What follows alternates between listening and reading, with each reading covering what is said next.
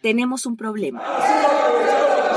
por favor, dejemos. Mentiras como las que acaba no, de decir. No, no, no me vengas aquí con tonterías y no me vengas aquí. ¿De qué, me, ¿De qué me hablas, viejo? En algún momento nos dejamos convencer de que de política no se habla. Mucho discurso y poca acción. De los debates como los hemos dado siempre. Preguntas tan chimbas.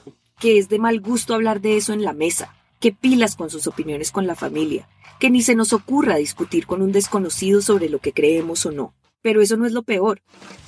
Hoy ni los políticos ni las políticas quieren hablar de política. No, ya, sí, más preguntas sobre ese tema no. A que estudie un poquito lo que nosotros hacemos en la Esas son preguntas de chisme cafetería. Y así, mientras no decimos nada, la política sigue ocurriendo tranquila y en silencio. Pero no en este podcast. Por eso, esta es una temporada especial, distinta. En la siguiente pregunta invitamos a personajes públicos a que discutan sobre temas fundamentales para el país justo en un año electoral. Queremos entender no solo lo que nuestros invitados opinan sobre los temas, sino también cómo llegan a creer en lo que creen, cómo sus experiencias han marcado su trayectoria profesional, su visión sobre lo técnico y, por supuesto, lo político.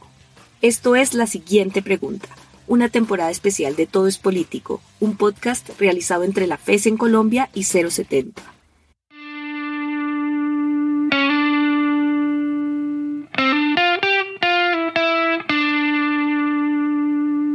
Desde caminar por la calle de nuestra ciudad hasta el papel de la policía en la protesta social, pensar en seguridad es pensar en un tema político que nos impacta directamente. En nuestro contexto particular, al ser un país en proceso de reconciliación, es un tema complejo, amplio, espinoso.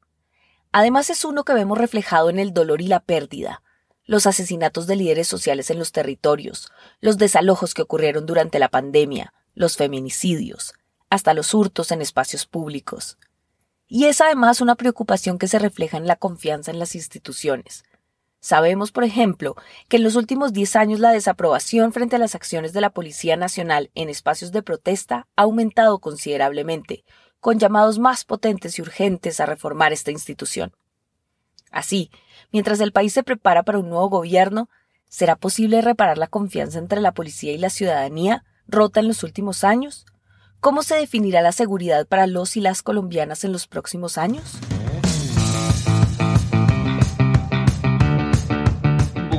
Cada hora roban en promedio a 12 ciudadanos. Así en Cali, la inseguridad parece no tener límites. Las denuncias por robos ya superan las 10.000 en lo que va del año. La estación de Transmilenio más cercana a San Victorino, en el centro de Bogotá, se encuentra sitiada por los ladrones. El problema que más agobia a los ciudadanos en las principales ciudades de Colombia es la inseguridad.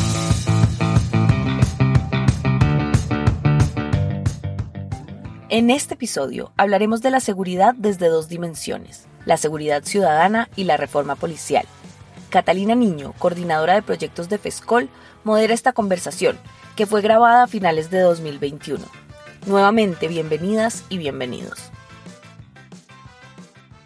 Hemos convocado a dos personas que se han interesado en estos asuntos vinculados con la seguridad y que han visibilizado las problemáticas de la violencia policial y han propuesto soluciones frente a las mismas en estos últimos años. Por una parte está Diego Cancino, que es concejal de Bogotá por el Partido Alianza Verde, es filósofo de la Universidad Nacional de Colombia y ha sido profesor universitario de liderazgo y políticas públicas. Entre 2010 y 2015, Diego fue asesor de la representante de la Cámara, Ángela María Robledo, y el pasado mes de octubre radicó una acción de tutela en contra del presidente Iván Duque, el ministro de Defensa, Diego Molano, y el comandante de la Policía de Bogotá, Jorge Eliezer Camacho, por la militarización de la ciudad que viene ocurriendo desde septiembre, mediados de septiembre. Por otro lado, Susana Muhammad es concejala de Bogotá por la coalición Colombia Humana, es politóloga de la Universidad de los Andes y máster en filosofía de la Universidad Stellenbosch en Sudáfrica. Participó en la creación del movimiento Progresistas que logró la alcaldía de Bogotá en 2012 y durante el gobierno de Gustavo Petro fue secretaria distrital de Ambiente y secretaria general de la Alcaldía Mayor de Bogotá. Después de esa presentación más formal, me gustaría que ustedes se presenten, nos cuenten un poquito más sobre ustedes mismos y sobre por qué se consideran personas políticas. Si quieres, Susana, te doy la palabra. Pues yo me describiría como una activista ambiental. La verdad, mi búsqueda ha sido desde muy joven cómo sería una civilización que no va en contra de los sistemas de la vida llamémoslo así de alguna forma, mi pregunta vital. Y para mí eso fue una pregunta técnica durante unos años, pero después se convirtió en una pregunta profundamente política porque entendí que eh, está en el centro de este sistema de producción económica y, de este sistema de poder, es las relaciones políticas las que generan precisamente esta civilización que tenemos que va en contravía de la vida. Y en ese proceso también he ido llegando a estos otros temas porque en la defensa de territorios y en luchas políticas que pude evidenciar desde mi experiencia en Sudáfrica viviendo con trabajadores mineros al lado de las segundas minas más grandes de platino en el mundo y ver la desigualdad generada tanto racial como social como ambiental de esa explotación minera, como entender y vivir con esas personas ese sistema de explotación. Y creo que por eso mi conclusión fue que era a través de la política que podíamos buscar cambiar estos sistemas eh, y que en el centro siempre había que ver esa inequidad de las relaciones de poder y cómo un poco generar política que le diera el espacio para que esas voces que el sistema no quiere escuchar y esas voces que el sistema calla para poder perpetuarse precisamente, pues puedan tener un lugar en la mesa, puedan tener un lugar político y sean pues unas fuerzas disruptivas de transformación. Muchas gracias, Susana. Diego, por favor, cuéntanos entonces un poquito más sobre ti y sobre por qué te consideras una persona política. Para mí el colegio italiano fue fundamental, la verdad. O sea, haber estudiado en el colegio italiano fue determinante porque me enseñó como el valor del humanismo. Las personas somos una tarea para las mismas personas. Casi que nosotros somos tejido colectivo y eso es como la, la apuesta del, del humanismo y eso es lo que nos hace libres. O sea, uno con su libertad puede hacer una cantidad de cosas muy feas o una obra de arte. Y si esa obra de arte es colectiva, pues ahí el humanismo adquiere un sentido impresionante. Después entré a la Universidad Nacional por una decisión que recordaba en estos días, Catalina, y que voy a confesar brevemente. Yo me iba a ir a la Universidad de Bolonia, becado, donde el decano de decanos, o sea, el decano soñado de filosofía, que era Humberto Eco, este autor del nombre de la Rosa, era el decano de filosofía de la Universidad de Bolonia y me iba a ir para allá y decidí quedarme en la Nacional porque salió otra oportunidad de beca y dije, pucha, si yo no estoy en la Nacional, entonces ¿para qué friego tanto de Colombia y todo?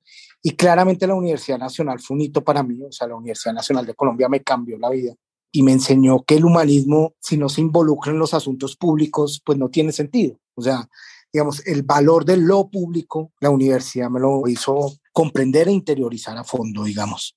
El ser político, pues, habita a las personas cotidianamente y en mi caso es lo que me hace palpitar, es como el sentido que hace que uno se mueva y se despierte y se jalone cotidianamente, o sea, como esto que decía el valor de lo público, el valor de creer que las personas son también un valor, un valor por las mismas personas y también la vida en general como una gran apuesta y una apuesta política.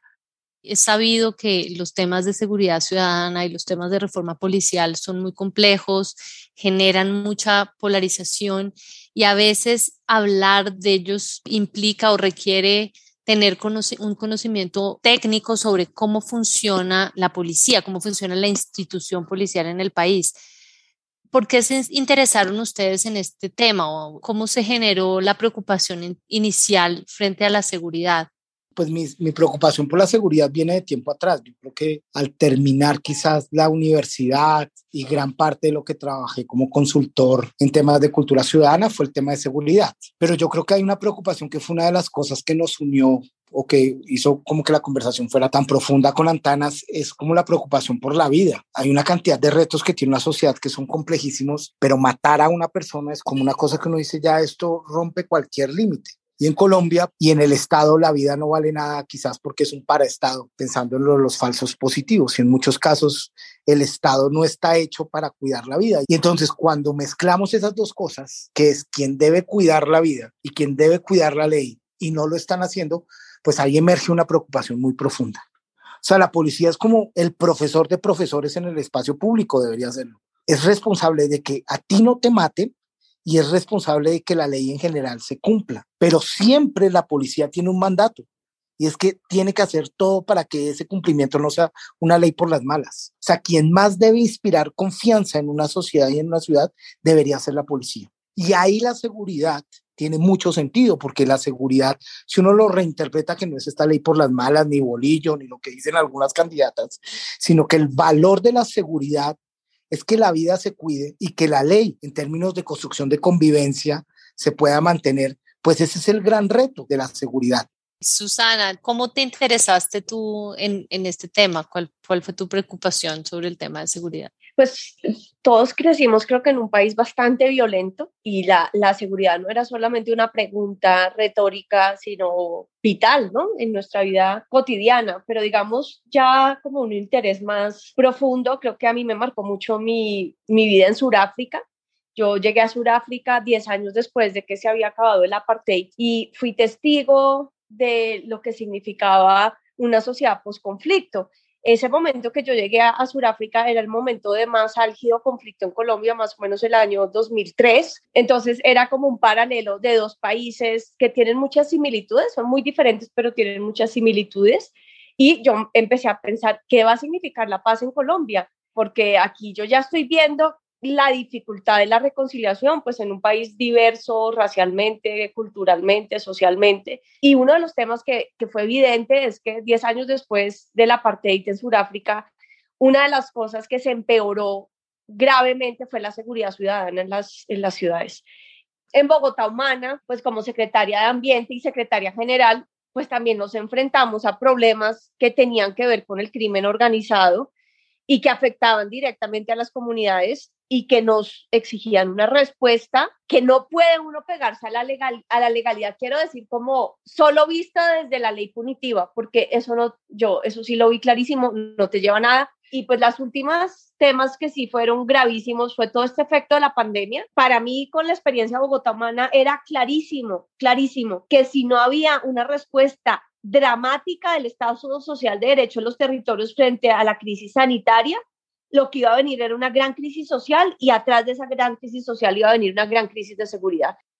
Me gustaría que en dos frases cada uno, ¿cómo definen ustedes la seguridad? ¿Qué es la seguridad y cómo la viven en su vida cotidiana y cómo les gustaría ver la seguridad en el país? Susana. Eh, creo mucho en el concepto de seguridad humana, que significa ver la seguridad como todo los factores que le generan a una persona y a una comunidad las posibilidades de poder expresarse vitalmente. Entonces, la seguridad humana busca la estabilidad y el Estado social de derecho pleno para garantizar que las relaciones sociales sean precisamente relaciones sociales pues sanas y eh, muy productivas pero cuando hay muchas carencias o mucha desigualdad o muchos riesgos que amenazan la vida y la, y la estabilidad de una comunidad, pues precisamente las relaciones humanas se vuelven conflictivas. Entonces yo, yo siento que es desde ahí que me gustaría ver y, abordar eh, la seguridad de forma integral y no solamente como la está haciendo hoy primordialmente el gobierno de Duque,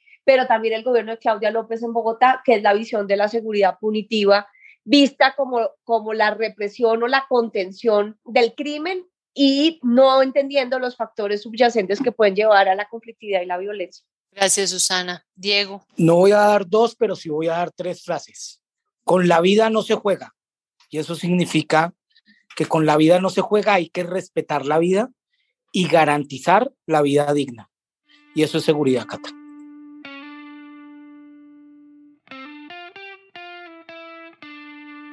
El incremento en la inseguridad en un país que transita de la guerra a la paz es un patrón común, como nos explicó Susana Muhammad. Pero no deja de ser sumamente complicado, en particular cuando le sumamos las repercusiones sociales y económicas de la pandemia. Se siente como si estuviésemos en el ojo del huracán. Gran parte del problema es la normalización de la violencia, transitar de un estado en guerra a una relativa paz en medio de los asesinatos de líderes sociales y donde las promesas del acuerdo de paz se sienten incumplidas. Y esa normalización solo nos revienta en la cara cuando la inseguridad llega a las ciudades. ¿Estaría usted de acuerdo con que los soldados salgan a patrullar a las calles de las grandes ciudades? Esa idea, que ya se aplica en Cali, se llevaría a cabo en otras regiones del país. Bogotá tiene muchos menos policías que otras ciudades de Colombia. De ahí la propuesta de que los soldados salgan a las calles para vigilar y así reducir los índices de robos y otros delitos que se vienen presentando. Fue precisamente el exdirector de la Policía de Bogotá, el general Guatibonza, quien dijo que hay que poner el ojo precisamente al tema de la venta de las armas, pero también a los motociclistas. El Escuadrón Móvil Antidisturbios está en el centro de la polémica, con más de 2.900 actos abusivos denunciados por distintas ONG. El desmantelamiento del SMAT es parte de las principales demandas del Comité del Paro. El desmonte del Escuadrón Móvil Antidisturbios es el punto clave del proyecto de ley construido por senadores de la oposición y organizaciones de derechos humanos. Y es por esa razón que en esta mañana quiero compartirle a todos ustedes y al pueblo colombiano lo que se constituirá en una modernización del Ministerio de Defensa y en una transformación permanente de nuestra Policía Nacional. Tras el asesinato de Javier Ordóñez a manos de oficiales de la policía en 2020, llevamos dos años contando muertos y desaparecidos, mientras el llamado a una reforma policial se vuelve cada vez más urgente. Y esta deseada reforma policial es tan solo evidencia de un problema más grande. La inseguridad, en la cotidianidad o en la protesta social, es un reflejo de los problemas que tenemos en cuanto al Estado de Derecho. Nuestro Estado hoy, como dijo Diego Cancino, no representa ni garantiza a través de sus instituciones el derecho a una vida digna. Entonces la siguiente pregunta es, ¿qué acciones deben tomar nuestros líderes para cambiar? Uno de los temas grandes en la agenda de discusión en, Colombia en los últimos meses es la relación entre la policía y la ciudadanía. En estos últimos años hemos todos sido testigos en medios y en redes sociales de las violaciones de derechos humanos por parte de la policía y en particular del SMAT eh, durante manifestaciones y protestas sociales. Según la encuesta Pulso País que desarrolló Datexco para la W Radio, la Policía Nacional tenía un 64% de desaprobación por parte de los, de los ciudadanos, que es la peor imagen que ha tenido la, institución en nueve años que se lleva haciendo esa encuesta. ¿Cómo creen ustedes que se puede mejorar la relación entre la policía y la ciudadanía para lograr recuperar la confianza en la institución que Diego lo mencionó, es una institución fundamental para la seguridad ciudadana? Pues yo creo que hay ahí un problema profundo de la legitimidad del Estado, de la legitimidad de la ley y de la legitimidad de la misma policía siento que la policía no va a poder recuperar la confianza si no hay una reforma estructural y si no se abre ese capítulo de la violación de derechos humanos desde la policía en una lógica de reconocimiento.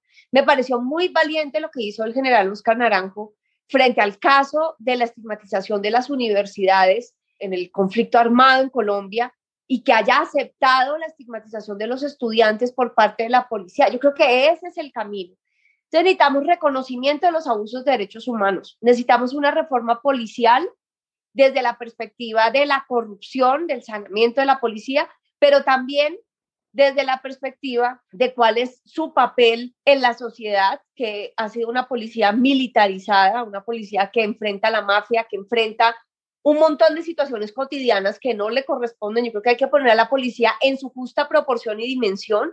Y cuarto, quién manda sobre la policía. Y creo que haya habido un debate profundo en el país que no debería ser el Ministerio de Defensa, sino si vamos a tener seguridad ciudadana, eh, una, una fuerza del orden cercana a la ciudadanía, debería estar en el, en el Ministerio del Interior. Eh, entonces, es un todo un régimen de poder que está realmente protegiendo esta forma de actuar de la fuerza pública y que me parece está muy arraigado en la moral, porque este lema de Dios y patria, creo que no solamente la policía, sino de mucho de los, del sistema de poder en Colombia y por lo tanto lo que vimos fue todas las instituciones saliendo a rodear a la policía frente a sus abusos. Pues concuerdo con muchas cosas que ha dicho Susana. Digamos, la confianza es, es una emoción que no se construye gratuitamente. Uno podría decir que es como una especie de subproducto. Entonces la confianza no podemos decretarla, digamos. Vamos a hacer, desde hoy la policía es confiable. Eso es producto de una serie de prácticas. ¿Por qué digo esto? Porque para construir confianza hacia, la policía, lo primero que hay que hacer es que la policía nos tiene que dar ejemplo. Una cosa tan sencilla y es que la policía no puede matar. Eso es una cosa que hay que decirle reiteradamente a los policías y a las policías.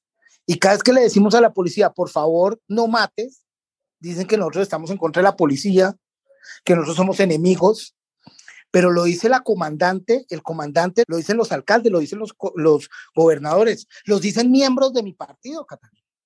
Y segundo, una policía cercana a la ciudadanía. Es decir, una policía que cuando yo me acerque o él se acerque, me genere confianza y no miedo. Todo el mundo nos decía, cuando yo veo un policía, tengo miedo. Hágame el favor. Cuando debería ser una cosa donde le genera uno confianza, empatía, sintonía, sororidad, qué sé yo. ¿Sí? Entonces, ahí hay una cantidad de cosas que uno tiene que cambiar. Y ahí la reforma a la policía es fundamental. ¿Es suficiente? No, pero sí es necesaria. Una reforma ciudadana a la policía, lo que nosotros hemos llamado una wikiley. Así como hay Wikipedia, que es una enciclopedia construida a varias manos, pues hay una ley construida a varias manos. Y ese proyecto de ley, esa wikiley, esa reforma ciudadana a la policía, ¿cuáles son sus grandes aristas? Primero, la policía tiene que estar en la parte civil de este país. Nosotros lo que propusimos de alguna manera, y es lo que queremos que desarrollen los candidatos presidenciales, pero es una discusión amplia, es que haya un Ministerio de la Seguridad y la Confianza, o un Ministerio de la Confianza y la Seguridad, y un viceministerio por un viceministro civil donde está entroncada la policía. Ese es el sueño. Pero nosotros a su vez necesitamos una construcción de doctrina, de formación en derechos humanos, de formación con enfoque de género, de nuevas apuestas en la construcción de la policía donde sean cercanas a la ciudadanía y donde el, ciudadano y el joven no es el enemigo, donde se hace una formación para decir que la protesta es un derecho y es un derecho de derechos y quienes protestan no son enemigos, sino son las personas que sostienen la democracia. Y los primeros que tienen que saber eso son los policías. Pero eso se necesita una formación que no sea endógena, que no sea hermética, sino abierta, abierta a las organizaciones, a la academia, a las universidades, a la discusión pública. Y que la discusión pública, pues no es para eliminar ni son enemigos, sino que hace parte de la crítica y de la confianza que intensifica la democracia. Teniendo en cuenta como este, este problema grave que hay de desconfianza y de falta de legitimidad de la policía a los ojos de la ciudadanía, si ustedes llegaran a ser ministro o ministra, la próxima ministra de Defensa, ¿qué harían en términos de reforma policial? Eh, Diego, si quieres empezar tú. Lo primero es una policía participativa y transparente. Es decir, una policía que está dispuesta a rendir cuentas con toda y que está dispuesta a recibir críticas. El ESMAD, pues claramente hay que acabar. O sea, eso no, no, no tiene sentido. Es un decreto transitorio que salió donde Pastrana y ya han pasado 20 años y eso fue para acabar el paro con la calero en Putumayo y eso sigue en pie. Pues eso fue transitorio, transitorio es que transita, que es temporal, que se acaba. Y entonces hacemos una nueva policía antimotines para garantizar el derecho a la protesta. Segundo, la doctrina y, y el nivel de formación. Nosotros necesitamos una formación abierta, es decir, ¿cómo es posible que todavía haya himnos en contra de las mujeres, en contra de los jóvenes que protestan? Esos himnos hay que acabarlos. Y lo tercero, el tal fuero penal militar y los tales traslados por protección. Es que un traslado por protección, eso es para desprotegerlo a uno, porque los traslados por protección son un boquete enorme para que te torturen, te desaparezcan, te violen, te metan en el portal de las Américas. O sea, es una cantidad de cosas que pasan donde ese tal artículo debería eliminarse. Lo que pasa es que perdimos esa pelea en la corte. Entonces, lo que estamos haciendo con la Wikiley es acotarlo de tal manera que haya transparencia, veeduría, contralorías, personerías, defensorías, todas las ideas posibles ahí y la ciudadanía vigilante. Susana, tus tres acciones de ministra de Defensa. ¿Qué haría como ministra de Defensa? Primero, yo creo que el nuevo gobierno en un Ministerio de Defensa debería pedirle disculpas a las víctimas por el tratamiento en el paro. Yo creo que un acto de reconocimiento de los errores de tratar la, protesta pacífica como un asunto de defensa nacional, que fue como lo trataron, yo creo que abriría un espacio democrático importante. Y en esa lógica, en la doctrina eh, militar, y, y, estoy aquí hablando con altísima irresponsabilidad de no conocer esto a fondo, pondríamos los derechos humanos en el centro. La defensa nacional es para garantizar los derechos humanos, no es para generar unos actos de guerra contra la misma ciudadanía. Lo segundo, pasar la reforma a la Policía Integral al Congreso de la República con me parecen muchas de las medidas que, que Diego ha estudiado y ha, y ha propuesto, pero creo que se, honestamente se necesita un nuevo Congreso, en este no creo que pase. Y eh, tercero, eh, yo creo que lanzaríamos un plan integral de seguridad humana para todas las ciudades del país. Yo haría una cumbre de alcaldes y territorios para entender integralmente las situaciones de seguridad y generaríamos una acción interinstitucional desde la lógica de la seguridad humana con los territorios. Yo no creo que ningún gobierno nacional pueda realmente gobernar sin los territorios. Creo que es un, algo que la ciudadanía está pidiendo a gritos en las principales ciudades del país. Creo que los alcaldes solos no pueden. Hay fenómenos que están afectando a las ciudades, pero que van mucho más allá de las potestades de los alcaldes. E, esto es un tema realmente de la, lo que hablaba al principio, de la capacidad de las mafias y las economías ilícitas de tomar el rol del Estado en muchos territorios y yo creo que esa debería ser una acción fundamental entre gobiernos nacionales y los alcaldes de las principales ciudades.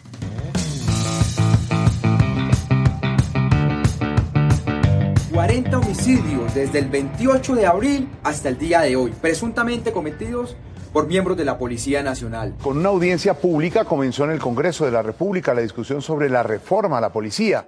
Y hoy es el Día Mundial contra la Impunidad en los Crímenes de Periodistas y Colombia ha sido noticia mundial por la ineficacia del sistema judicial y en especial de la Fiscalía General de la Nación. El informe del Alto Comisionado de Naciones Unidas para los Derechos Humanos destaca en Colombia el aumento de la violencia en antiguas zonas de la guerrilla y la impunidad frente a la corrupción en Colombia que socava los esfuerzos del Estado para defender los derechos humanos imposible recuperar la legitimidad de todo el Estado colombiano si no se recupera claramente la legitimidad del aparato policial y militar de Colombia.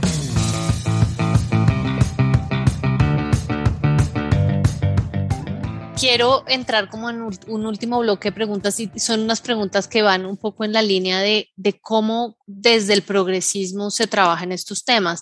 Un poco porque por mucho tiempo el tema de la seguridad se ha asociado con posturas políticas de derecha. Por mucho tiempo fue difícil y esa ha sido, digamos, también mi experiencia fue difícil que políticos y políticas del espectro progresista se comprometieran y se interesaran incluso en trabajar en los temas de seguridad. También teniendo en cuenta que la reforma, digamos que las instituciones de seguridad y la policía en particular necesitan estar en un proceso constante de transformación y de reforma para estar como a tono con los desafíos de cada momento ¿Cómo ven ustedes que se está trabajando hoy desde la izquierda y desde el progresismo en el tema de la seguridad y cómo lograr un compromiso desde estos sectores políticos que vaya más allá de las coyunturas y que se mantenga en el tiempo? Sí, creo que es un terreno que ha dominado la lógica punitiva de la seguridad, la lógica autoritarista de la seguridad, y más en un país que ha pasado por un conflicto armado tan dramático donde realmente la seguridad nacional se volvió la seguridad ciudadana.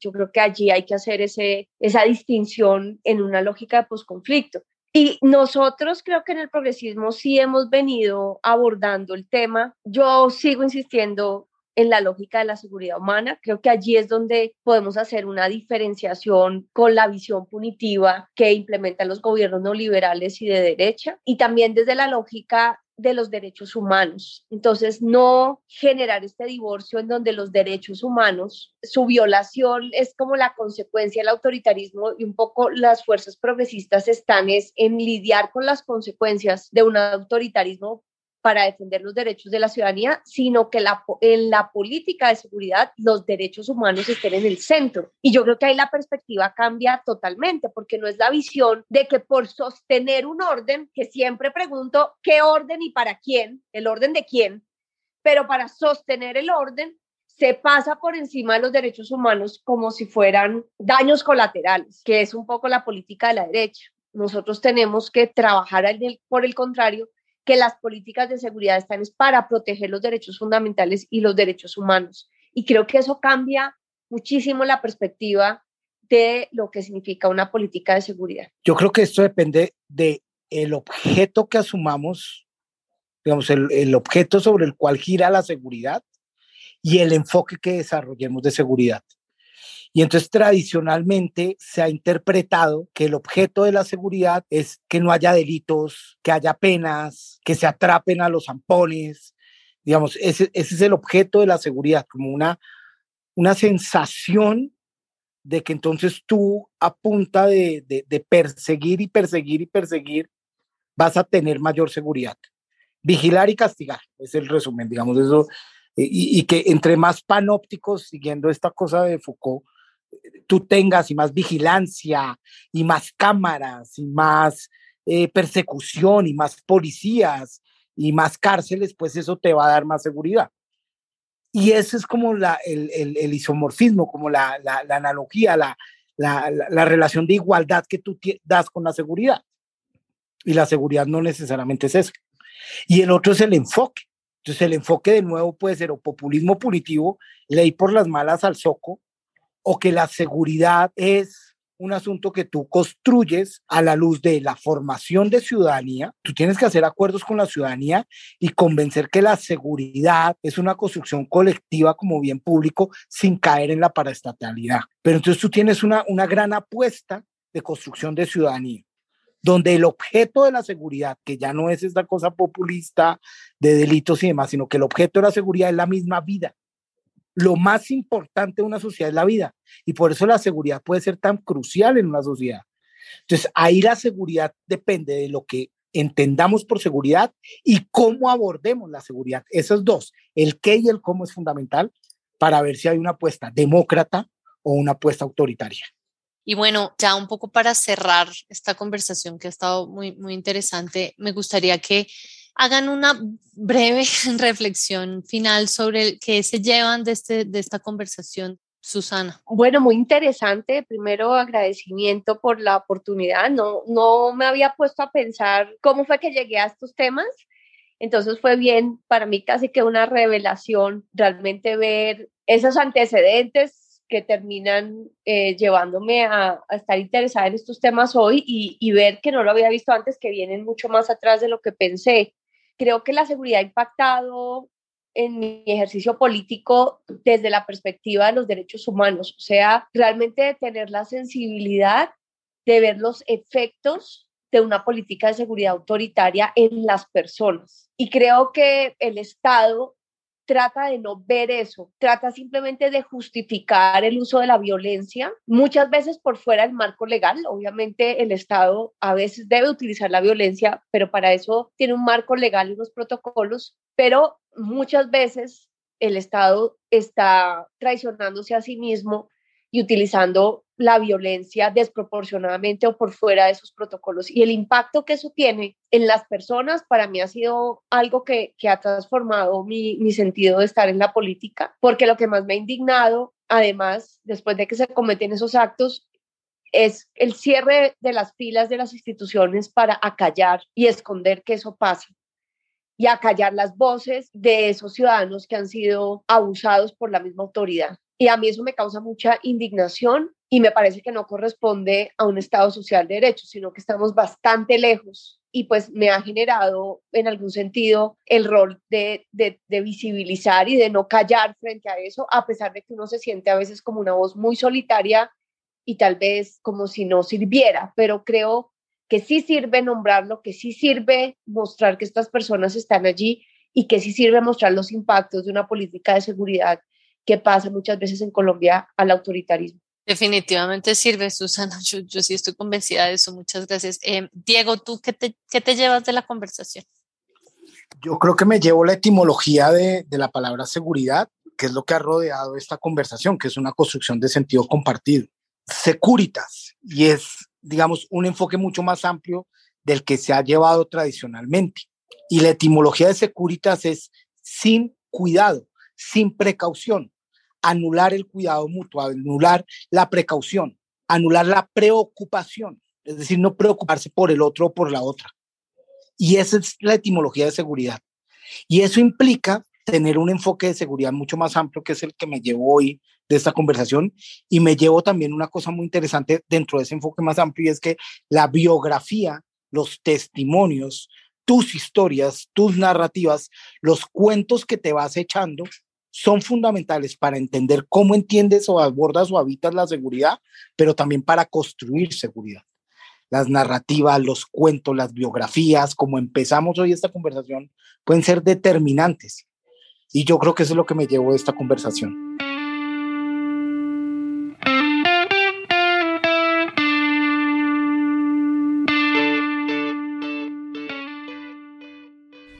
Llegamos al final de este segundo episodio de la siguiente pregunta y yo de esta conversación me llevo una reflexión importante.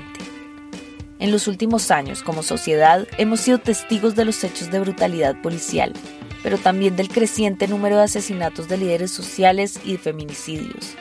Cada día aumenta la desconfianza en nuestras instituciones y nos sentimos más alejados de aquellos que tienen como deber protegernos y velar por nuestro bienestar pero quizás debemos ver todas estas problemáticas como una oportunidad. Nunca antes como colombianos habíamos tenido el espacio de mirarnos en el espejo, de realmente visibilizar estos problemas que por tanto tiempo nos han aquejado y que se sentían como parte de la realidad de un país en conflicto. Ahora la oportunidad de un nuevo gobierno nos abre la puerta a nuevas soluciones y caminos. Es nuestro momento como ciudadanía de pensarnos la seguridad, no como un simple concepto, sino como una realidad tangible para nuestra cotidianidad y determinante para nuestro futuro. Y es nuestro momento también de hacernos escuchar y de llevar al poder a aquellos líderes dispuestos a rescatar la seguridad de todos, todas y todes como una prioridad urgente. Y para ustedes, ¿cuál sería la siguiente pregunta? Gracias por llegar hasta el final. Y recuerda que en Podcast Fest Latina puedes encontrar contenido sobre medio ambiente, género, sindicalismo, actualidad, democracia, justicia y mucho más. Busca nuestras producciones en Spotify, Apple Podcast, Google Podcast y cualquier otra plataforma que uses. Te invitamos a aliarte, a suscribirte y a que nos recomiendes. Te esperamos en un próximo episodio.